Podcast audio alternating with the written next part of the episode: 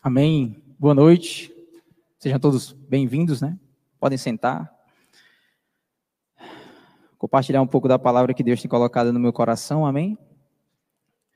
E a palavra sobre constância, que eu acho que é algo que persegue a todo cristão. Não só todo cristão também, como a qualquer ser humano, né? É muito comum nós vermos pessoas inconstantes, ou nós mesmos somos inconstantes na caminhada com o Senhor. E algo que Deus tem que colocar no meu coração é sobre ser constante. Amém. E a palavra de Deus lá em 1 Coríntios, capítulo 15. Quem achou, dá um glória a Deus. 1 Coríntios, fica depois de Romanos e antes de 2 Coríntios. Amém. Versículo 58 diz o seguinte: Portanto, meus amados irmãos, mantenham-se firmes e que nada os abale. Sejam sempre dedicados à obra do Senhor, pois vocês sabem que no Senhor o trabalho de vocês não será inútil. E eu orando ao Senhor sobre a questão de como, como nós podemos ser, ser constantes né, nele, mediante esse mundo tão terrível em qual a gente está vivendo, né? E, e ele tem me ensinado que ser constante é uma escolha nós temos que escolher permanecer nele. Independente de qualquer circunstância, independente de qualquer problema que apareça na nossa vida, nós temos que escolher continuarmos aonde a gente está nele. E prosseguir, na verdade. Né? Deus não chama ninguém para estagnar. Amém? E ser constante significa que mesmo que o mundo caia, nosso, coração ele está firme em Cristo. Né? Isso nos remete também à questão de confiança no Senhor. Lá em Salmos, salmo que eu gosto muito, de número 125. Ah, salmo bem conhecido. Deixa eu achar aqui. Salmo 125, 1. Diz o seguinte: Os que confiam no Senhor são como o monte de Sião, que não se pode abalar, mas permanece para sempre. Então, aqueles que confiam no Senhor são como os montes de Sião, que não independente de qualquer tempo, ele não se abala. Amém? Então, a constância ela não é também um mar de rosas. Como assim? A questão de ser constante não depende de é, questão emocional. Não é, não é porque você ficou triste que você deixou de ser constante. Vamos abrir a palavra de Deus lá em Mateus. Quem aqui sabe, tem certeza que Jesus foi o maior exemplo de constância. Amém. Então vamos lá. Lá em Mateus capítulo 26, verso 38. Jesus lá no Getsemane. Disse-lhes então: A minha alma está profundamente triste, numa tristeza mortal. Fiquem aqui comigo e vigiem comigo. Outra escritura que eu não estou lembrado agora fala que Jesus ele chorou em outra situação. Então, o próprio Jesus, um exemplo de constância, teve momentos tristes, teve momentos de angústia, mas a diferença é que em nenhum momento ele deixou que isso é, se ficasse na mente dele. Ele não olhou para o problema, ele viu além, ele viu que a permanência dele ia trazer a salvação de todos nós. Ele em nenhum momento ele olhou para o problema, para a circunstância, mas sim ele, se, ele escolheu permanecer constante no Senhor. Ele sabia da missão dele então, está aí um exemplo na própria palavra, que o próprio Jesus teve seus momentos. Amém? Então, não é porque nós, no decorrer do dia, nós passamos por algo que nos entristece ou que nos deixa meio cambaleando assim. Não desiste, não, como diz o povo, não chuta o balde, né? Ou o pau da barraca, acho que é, acho que é mais ou menos assim. É, permanece, fica com o que Deus tem para a tua vida. Amém? É, Jesus é o maior exemplo de constância. A constância vem também quando a gente sai do confortável. Né? É, a questão do. É, o, os pastores sempre pregam aqui sobre isso, né? que se tem uma religião que tira você do conforto é o cristianismo. Se você está confortável, é bom analisar a sua caminhada com Deus. Porque Deus sempre vai exigir algo da gente, que a gente abra mão de alguma coisa, que a gente negue alguma coisa. A proposta de Jesus é qual? Pegue sua cruz, negue-se a si mesmo e siga-me. Então, é, a questão do confortável é algo muito perigoso. Pela questão de que está tudo bem, eu não preciso estudar nada, eu não preciso preparar é, algum sermão. Não, tá tudo ok, então é isso daí. Né? O, pastor gosta, é, o pastor gosta de citar um exemplo que eu gosto desse exemplo que ele dá, que é sobre que Jesus, quando ele entra na nossa vida, ele não deixa tudo certo. Ele bagunça, muito pelo contrário, mas é uma bagunça boa, não é? Amém? Vamos lá. A constância também é um hábito. E eu vendo uns posts de um amigo meu aí, que ele quer ser coach, e uma das coisas que ele mais fala é sobre criar-se um hábito, que não é de um dia para o outro. É algo diário, até que isso de fato fique na nossa vida.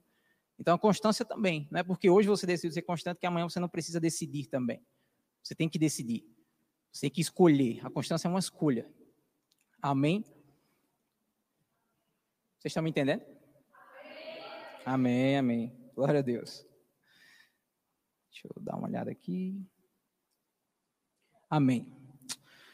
Ser constante é crer em Deus e deixar com que afetem o lugar das emoções, e não o contrário. As nossas emoções não, nunca podem ser ou se tornar o botão decisivo em nossas vidas. A palavra de Deus fala lá em Filipenses, capítulo 3, se não me engano, que a paz seja o árbitro em vosso coração, ou é Colossenses, uma das cartas de Paulo. Então, as nossas emoções nós nunca podemos deixar com que elas tomem conta da nossa vida. É, eu já recebi vários conselhos sobre quando você quer tomar uma decisão na sua vida, não tome de cabeça quente, né? não tome estressado, justamente porque você vai pela sua emoção e possa ser que aquilo traga consequências terríveis. Né? Então, que as nossas emoções nunca sejam, certo? O árbitro em nosso coração. Amém? Que a paz de Deus, que é todo entendimento, seja o árbitro em nosso coração. Nós temos que ser guiados, guiados por paz e não por emoção. Amém? As emoções existem, mas o que vence, o que tem que vencer é o Espírito Santo de Deus que vence que está em nós. Amém? Então, é, ser constante também não é fácil. Porque, como eu falei, a questão dos problemas do dia a dia, é, as coisas que o mundo é, impõe, as responsabilidades que as, é, muitas delas nós mesmos que pegamos para nós, né, isso faz com que a gente se canse um pouco. Mas nós não podemos deixar de nos lembrar do que de quem é Deus, qual é o lugar de Deus em nossa vida. Prioridade número um tem que ser Deus, porque se Ele for em segundo, isso eu garanto, nossa vida desanda totalmente. Aquele primeiro que está no lugar dele vai tomar o segundo, vai tomar o terceiro, vai botar Deus lá para o último. Então nossa prioridade ele tem que ser Deus, nossa prioridade número um. E aí as demais coisas vão vindo. Amém? Amém. Lá em Tiago, capítulo 1, Vamos lá.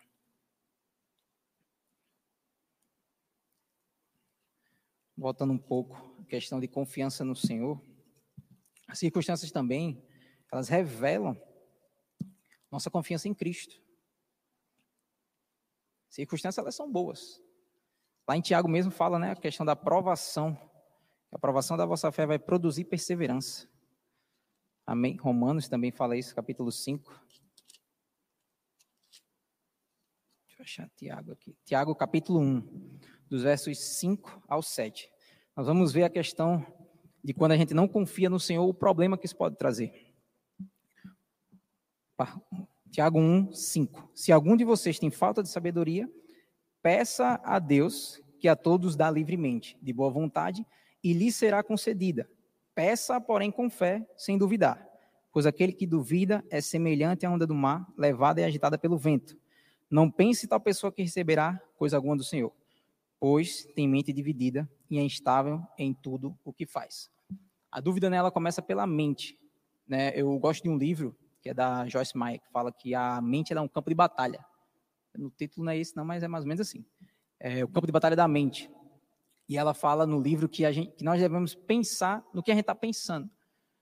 Porque muitas vezes vem o pensamento, né, vem o dardo do inimigo, o inimigo lança lá aquele pensamento horrível, e você, ao invés de repreender, ao invés de não ficar com aquilo, você fica remoendo. Você fica remoendo, fica naquele dia. E isso vai levar a dúvida que vai levar a você olhar para a circunstância que vai fazer com que você pare de ser constante. E você fica inconstante naquilo. Você estava caminhando bem certinho, deixou com que, com que aquele pensamento se estabelecesse na sua mente, e aí aquilo criou uma muralha, e aí para derrubar só o nome de Jesus, só você se rendendo a Jesus novamente. Mas eu falei isso para que a gente possa pensar no que a gente está deixando na nossa mente. A palavra de Deus também diz lá em Filipenses, capítulo 4, acho que no verso 6 ou é 8, tudo que a gente deve pensar, tudo que é puro, tudo que é amável, tudo que é bom, tudo de, que, é, que seja digno de louvor, nisso pensai. Amém? Então, Tiago, a gente vê a, é, a posição né, sobre a dúvida, o que, é que a dúvida pode fazer. Porque você pode pedir a Deus alguma coisa, mas se você duvidar dele, você não vai ter nada. Porque, como diz aqui o versículo 8, pois você vai ficar com a mente dividida. Então, pois tem mente dividida e é instável em tudo o que faz. A inconstância pode levar a gente a um abismo, na verdade. Porque aí você não termina nunca tudo que começa, você não começa com medo de não terminar, ou se você começou, já começou, queria dizer não e disse sim. e eu não acredito que Deus chame a gente para isso. Deus, acredita, Deus confia em nós para trabalhar na obra dele, e o que ele confia, ele vai nos capacitar para terminar. Amém? Quando eu digo terminar, não é que você é o único que vai trabalhar naquilo que ele está chamando. Ele pode levantar outras pessoas e lhe chamar para outra. Mas a obra que ele tem para a vida de, para a sua vida, ele vai concluir e vai lhe capacitar. Amém? A constância é uma evidência de quem tem fé. E o que é fé? Outro versículo bem conhecido, Hebreus capítulo 11, verso 1. Quem achou, dá um glória a Deus. Agora acharam, olha aí. Ó. Glória a Deus. Ora, a fé é a certeza daquilo que esperamos e a prova das coisas que não vemos. Amém, amados? Seja convicto sobre aquilo que Deus tem sobre a sua vida. Amém? Se Deus falou algo no seu coração, ele vai cumprir. Ele é fiel para cumprir. Disso eu tenho certeza. O problema é que nós somos, a palavra, imediatistas. Deus às vezes, às vezes fala a gente, mostra talvez, pelo menos o começo assim do nosso ministério, e a gente acha que para aquilo acontecer tem que acontecer amanhã, tem que acontecer agora, ou daqui a um ano. Mas uma coisa que a gente tem que fazer é o seguinte: Deus mostrou alguma coisa, viu, teve algum vislumbre assim, confia nele. Vai. É, a pastora até falou sobre a Erivânia, né? Que quando ela vem, ela. A Erivânia mesmo falou, né? Que vem do mesmo jeito. Isso é dar o passo. Ela não está vendo o degrau da escada que Deus tem para a vida dela, mas ela vai lá e dá o primeiro passo. Deus coloca o degrau. Então é isso que nós temos que fazer. Isso é fé. É isso, como diz o versículo aqui: a fé é a certeza daquilo que esperamos né? E a prova das coisas que não vemos. A gente espera o degrau, mas não está vendo degrau. Mas vai lá. Deus vai botar esse degrau. Amém? É, vamos lá. Entenda também que gerando expectativa no Senhor, se alimentando da palavra, tendo momentos de orações, a convicção de Cristo, de quem Cristo é, se tornará mais forte em seu coração. Amém, amados? E a convicção vai gerar constância que é uma evidência de quem tem fé. Quando a gente está convicto de, que, do, de, de quem Deus é, né, do que Ele já fez em nossa vida, o pastor também sempre pede para a gente pegar e analisar o que Deus já fez na nossa vida. E isso tem me ajudado muito, acredito que alguns que também devem praticar isso. Porque antes eu olhava para as promessas de Deus que ainda não tinha acontecido. Não é algo ruim, de fato. Mas às vezes a gente esquece do que Deus já fez e porque o que está no futuro não aconteceu, a gente se entristece. Já aconteceu isso com alguém aqui? Amém. Olha aí, ó, pessoal da esquerda aqui, Dani. Amém. Glória a Deus. Então, é, isso é um exercício muito bom. Nós levanta pela manhã, nos seus primeiros minutos com Deus, vê, seja grato pelo que Ele já fez. Agradeça pelo que vai acontecer também, mas, mas veja o que Ele já fez na sua vida. Isso é muito, isso é muito revigorante, pelo menos para mim. E vamos abrir lá em Provérbios, capítulo 28.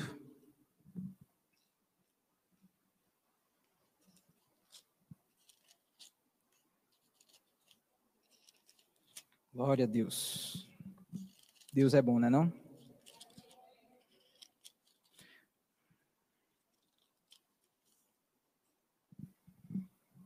Amém. Provérbios 28, 14. Isso daí é uma das coisas quando a gente se, quando nós somos constantes no Senhor. A palavra diz: "Como é feliz o homem constante no temor do Senhor, mas quem endurece o coração cairá na desgraça." Olha só, como é feliz o homem constante no temor ao Senhor. Né? Isso, a convicção faz com que a gente seja constante e isso faz com que a gente desfrute do que o reino de Deus nos oferece. Eu costumo falar também a Romanos capítulo 14, verso 17. Diz que o reino de Deus não consiste em comida nem bebida, mas em paz, justiça e alegria. Então essas três coisas têm que acompanhar o cristão. Se algo, se um desses três está em falta, a gente tem que repensar o que está acontecendo na nossa vida. Muitas vezes, falei até com a pastora essa semana, que dependendo da circunstância que você está passando, fale a Satanás o lugar dele. Qual é o lugar dele? Coloca ele no lugar dele. Amém? Grita, não é orar abaixo. Orar abaixo é como se você estivesse com medo. Grita mesmo, se for o caso. Se não for o caso, só fala que ele tem que obedecer. Ele está debaixo dos nossos pés. Jesus já venceu ele na cruz. Amém, amados? Quando nós somos constantes, nós somos abençoados. A palavra de Deus diz que as bênçãos têm que correr atrás, não é isso? Do cristão, e não o cristão atrás das bênçãos. Em nenhum momento a gente pode olhar para elas, nós temos que olhar para o abençoador. E a consequência disso são elas virem atrás da gente, são elas chegarem, no caso. Amém, amados? É, Deus colocou isso no meu coração, sobre nós sermos constantes. Eu queria aqui deixar essa mensagem para que a gente pudesse refletir sobre isso. Né, porque eu tenho alguns amigos meus e tal, que antes eram cristãos, pregavam, outros eram de ministério grandes, de louvor e tudo mais.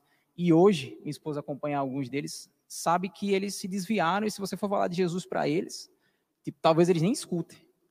São pessoas que já provaram do reino de Deus, são pessoas que já provaram de quem Jesus é. Agora, em algum momento da vida delas, talvez elas se deixaram se mover pelas circunstâncias.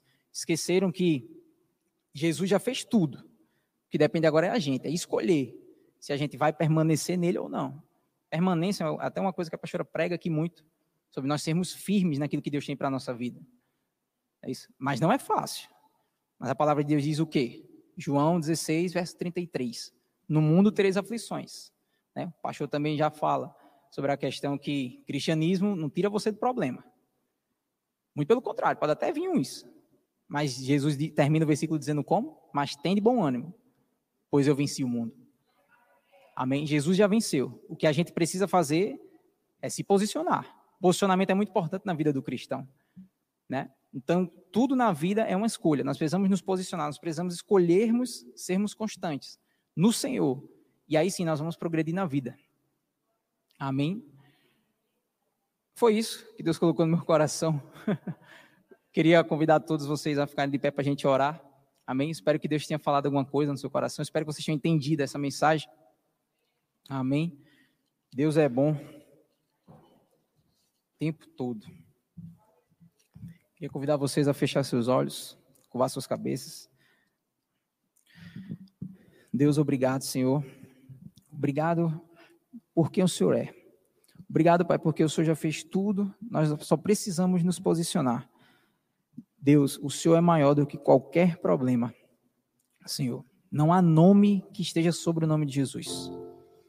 Então eu declaro, Pai, que aqueles que já são, que continuem firmes em Ti, Deus.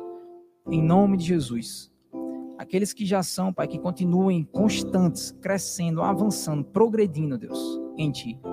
Em nome de Jesus, Pai, eu oro para aqueles que ainda não são, que eles se tornem, Pai, em nome de Jesus.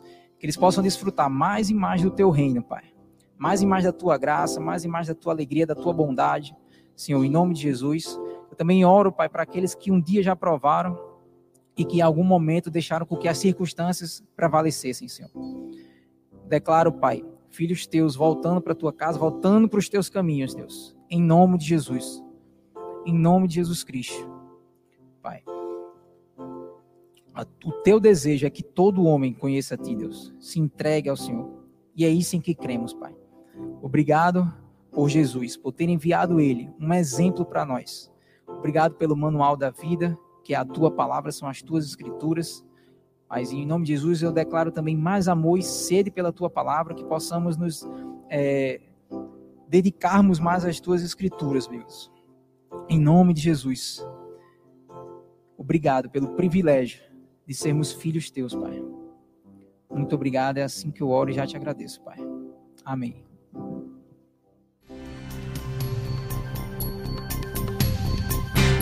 Essa foi uma produção do Ministério Internacional Defesa da Fé, um ministério comprometido em amar as pessoas, abraçar a verdade e glorificar a Deus. Para saber mais sobre o que fazemos, acesse defesadafé.org.